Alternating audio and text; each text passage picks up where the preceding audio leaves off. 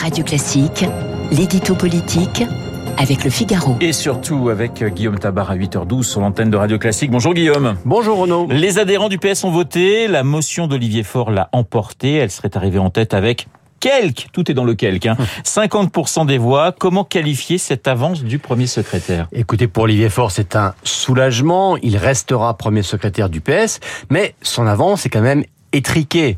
Euh, son objectif, son espoir et même son pronostic était d'être clairement majoritaire dès ce premier tour.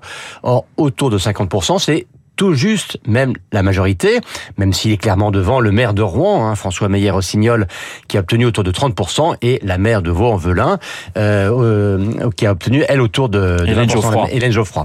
Euh, vous noterez que je dis autour d'eux, car les résultats précis, eh bien, on ne les a pas.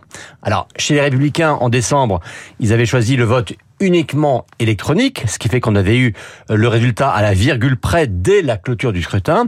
Là, au PS, ils avaient choisi un vote uniquement papier, il faut donc dépouiller, et même avec 20 000 votants seulement, ce qui est quand même très faible, ça prend du temps, et en plus, visiblement, il y a des contestations, euh, des contestations qui disent assez l'état de tension qui règne au PS. Guillaume, le clivage entre les trois motions portées sur la place du PS au sein de la NUPES, ce débat-là est-il définitivement tranché? Alors, c'est vrai que chaque candidat incarnait une ligne différente, hein. Force était on continue dans la NUPES et on continue comme aujourd'hui. Meyer-Rossignol, c'était on reste dans la NUPES, mais en y retrouvant plus d'autonomie qu'aujourd'hui. Il était soutenu par exemple par Anne Hidalgo. Et Hélène Geoffroy, c'était sortons carrément de la NUPES. Elle, par exemple, a été soutenue par François Hollande.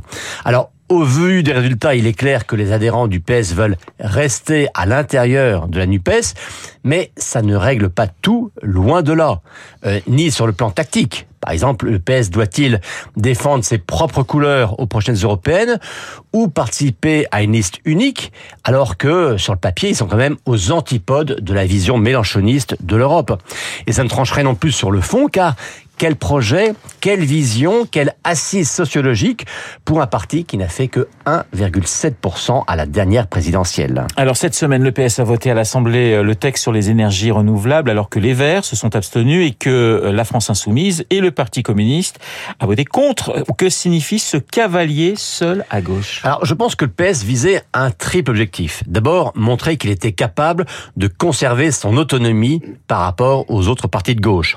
Ensuite, se positionner sur la question écologique, alors que les Verts, eux, s'abstenaient, vous l'avez rappelé.